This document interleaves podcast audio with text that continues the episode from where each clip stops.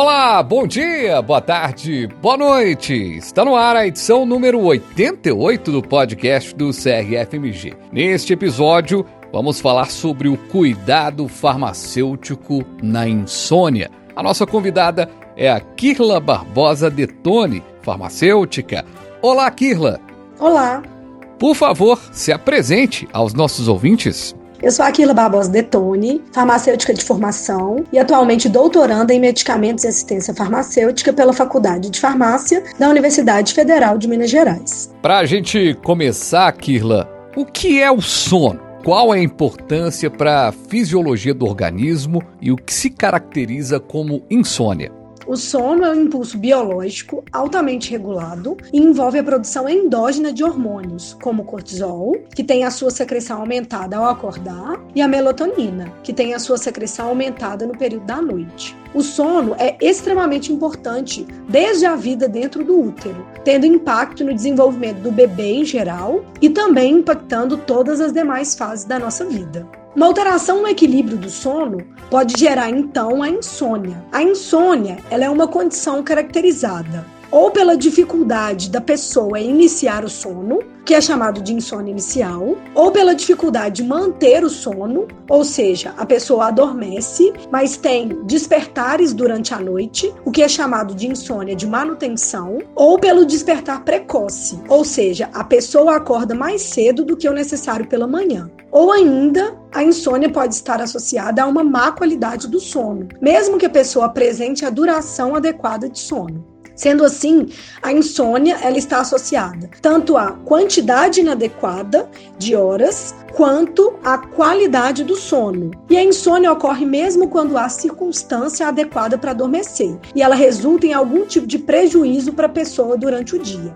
A insônia também pode ser classificada como aguda ou crônica, sendo que a insônia crônica ocorre ao menos três vezes por semana, com duração superior a três meses. Como o estresse do dia a dia e hábitos prejudicam o sono? O estilo de vida agitado que temos levado atualmente, muitas vezes associado à sobrecarga de trabalho e ao estresse do dia a dia, tem afetado negativamente a quantidade e a qualidade do nosso sono. Além disso, certos hábitos, como o uso de aparelhos como celular e computador à noite, que possuem luz artificial, podem dificultar que o sono chegue. É realmente necessário, no mínimo, 8 horas de sono por dia? Isso varia conforme a faixa etária e as preferências individuais.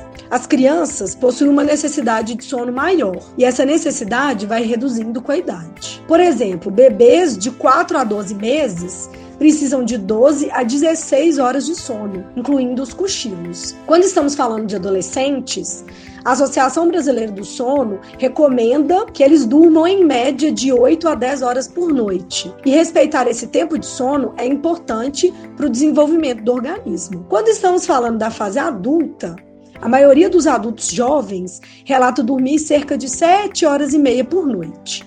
Só que esse número pode variar de pessoa para pessoa. Tem pessoas que relatam que precisam de menos de 5 horas de sono para se sentirem bem e isso não é considerado insônia, já que há uma qualidade do sono. Outras pessoas relatam que precisam de 9 a 10 horas para acordarem dispostas no dia seguinte. Contudo, conforme a Associação Brasileira do Sono, há evidências que mostram que o sono muito curto ou muito longo podem trazer problemas de saúde a longo prazo, não sendo recomendado tempo de sono inferior a 6 horas ou superior a 10. Com o avançar da idade, a nossa necessidade de sono geralmente reduz, sendo aproximadamente 7 horas por noite. Mas os idosos, eles podem apresentar mais despertar à noite e também a tendência de dormir e acordar mais cedo, além do famoso cochilinho durante o dia. Mas isso é super normal. Ô Kirla, o que pode acontecer com pessoas que sofrem de insônia ou que dormem pouco a longo prazo? A longo prazo, o sono de má qualidade e o transtorno de insônia podem afetar o desempenho intelectual, reduzindo, por exemplo, a capacidade de memória e atenção, pode causar perturbações do humor, causando, por exemplo, irritabilidade e pode inclusive impactar no nosso sistema imunológico. As pessoas que têm insônia também se queixam de fadiga e de baixa energia durante o dia. E já tem também diversos estudos mostrando a associação do sono curto, aqui eu tô chamando de sono curto, um sono de 4 horas ou menos, de forma crônica, com a ocorrência de ganho de peso, obesidade, diabetes mellitus tipo 2 e doenças cardiovasculares, como por exemplo, aumento da pressão arterial. O sono de má qualidade também pode aumentar a probabilidade de erros e acidentes. Em relação ao uso de medicamentos ou bebida alcoólica para a indução de sono, qual a efetividade dessas medidas? Ajudam ou atrapalham? E a escolha do medicamento, ela deve ser individualizada para cada paciente, conforme as características da insônia. Por exemplo, se é insônia inicial ou se é uma insônia de manutenção, também conforme os objetivos de tratamento e as características individuais, como por exemplo as comorbidades apresentadas pelo paciente. Em relação ao tratamento medicamentoso, estudos mostram que tanto os benzodiazepínicos, como por exemplo o clonazepam, quanto às imidazopiridinas, as chamadas drogas Z, como por exemplo o zolpidem, essas duas classes elas são eficazes no tratamento da insônia, mas com o uso a curto prazo, não sendo recomendado seu uso por mais de quatro semanas. Mas na maioria das vezes, o que nós vemos na prática clínica é um tempo de uso muito superior a esse. Esses medicamentos podem gerar tolerância e dependência, e por isso a retirada deve ser gradual. Eles também podem apresentar efeitos adversos consideráveis, que devem ser acompanhados pelos profissionais de saúde de perto. E vale também pontuar que essas classes elas são consideradas como medicamentos inapropriados para idosos e estão na, na lista de BIAS, podendo aumentar o risco de quedas. Sobre os benzodiazepínicos, é, tem um boletim importante do Instituto para Práticas Seguras no Uso de Medicamentos, o ISMP Brasil, que está disponível online e eu convido vocês a darem uma olhada. Em relação à melatonina, estudos mostram pequenos benefícios para o início do sono e sem efeito para a manutenção do sono, mas a qualidade dessas evidências ainda é fraca. E em relação ao uso de álcool, ele de fato tem um efeito sedativo natural, uma vez que ele age no receptor GABA, que é o mesmo receptor que os benzodiazepínicos agem, resultando então em efeitos semelhantes a esses medicamentos. Então, ingerir bebida alcoólica à noite pode sim ajudar a adormecer, mas prejudica a qualidade do sono. E o consumo constante de álcool pode gerar, inclusive, um efeito contrário e causar a insônia, né? E aqui também vale destacar sobre os riscos de se usar álcool junto com outros medicamentos para o tratamento de insônia, devido ao efeito depressor do sistema nervoso central.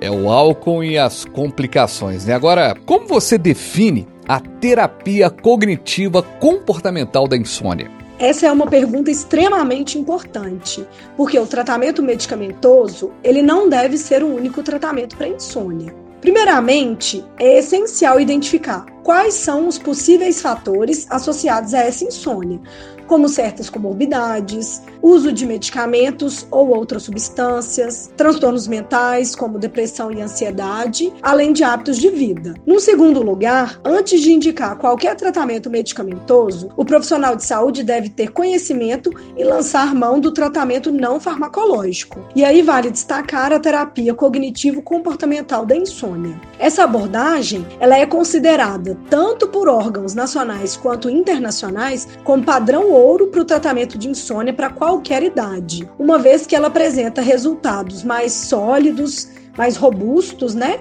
na resposta de médio e longo prazo e menores riscos de efeitos colaterais. A terapia cognitivo-comportamental da insônia, ela combina diversas abordagens e envolve técnicas comportamentais, como por exemplo a higiene do sono e práticas de relaxamento, e técnicas cognitivas. Só que, como a terapia cognitivo-comportamental envolve a mudança de comportamentos, muitas vezes não há a adesão adequada, principalmente por parte dos adultos.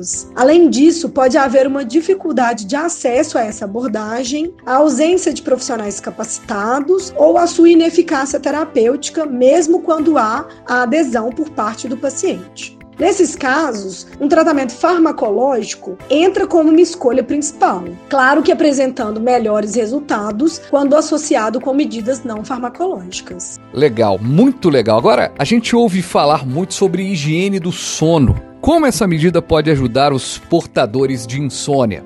A higiene do sono ela é uma das abordagens que fazem parte da terapia cognitivo-comportamental da insônia e consiste em uma intervenção para promover mudanças de comportamento pelo paciente para uma melhor qualidade e padrão do sono. Eu vou dar então alguns exemplos de orientações que podem ser fornecidas pelo profissional de saúde e que fazem parte dessa higiene do sono. Essas orientações também estão disponíveis no boletim do ISMP que comentei e no consenso sobre insônia da Associação Brasileira de Insônia de 2019. Manter uma rotina regular de sono, procurando dormir e acordar sempre no mesmo horário, esperar o sono chegar para se deitar, não ficar na cama acordado por mais de 30 minutos, manter o ambiente de dormir escuro e sem barulhos, se possível, manter uma prática de atividade física regular, mas evitando fazer exercício três horas antes de dormir, evitar o uso de equipamentos eletrônicos que emitam luz, como já comentei, como celular, televisão, computador, e evitar ambientes muito iluminados pelo menos uma hora antes de dormir, e evitar o uso de bebidas é, estimulantes, substâncias estimulantes, né, contendo cafeína e nicotina pelo menos quatro horas antes de dormir. E aí, além do café, Outras bebidas cafeinadas incluem chá verde, chá preto, chá mate, guaraná em pó e o energético. Como o farmacêutico pode orientar os pacientes para ajudar a melhorar a qualidade do sono? Nós, farmacêuticas e farmacêuticos, temos um papel muito importante nessa questão. Então, mesmo quando não há a possibilidade de acesso à terapia cognitivo-comportamental completa, nós podemos auxiliar os pacientes na melhoria da qualidade do sono, fornecendo orientações não farmacológicas e que sejam efetivas, como, por exemplo, orientar sobre a higiene do sono, que acabamos de conversar. Além disso, a orientação adequada sobre os riscos de usar medicamentos de insônia que foram prescritos para outra pessoa e o encaminhamento médico desse paciente para o tratamento medicamentoso quando necessário são essenciais. Nossa, muito explicativo, quase uma cartilha mesmo para você que está nos ouvindo agora para cuidar do sono e você farmacêutico, farmacêutica, está nos acompanhando agora também é, poder ajudar os seus pacientes. Muito obrigado mesmo por todo o conhecimento que você trouxe aqui, ajudou demais toda a nossa audiência. Ah, muito obrigada. Eu que agradeço imensamente ao Conselho Regional de Farmácia de Minas Gerais o convite e a oportunidade de participar desse podcast. Um grande abraço a todas e a todos. Perfeito, conversamos com a Kirla Barbosa Detone, farmacêutica, doutoranda em medicamentos e assistência farmacêutica pela UFMG.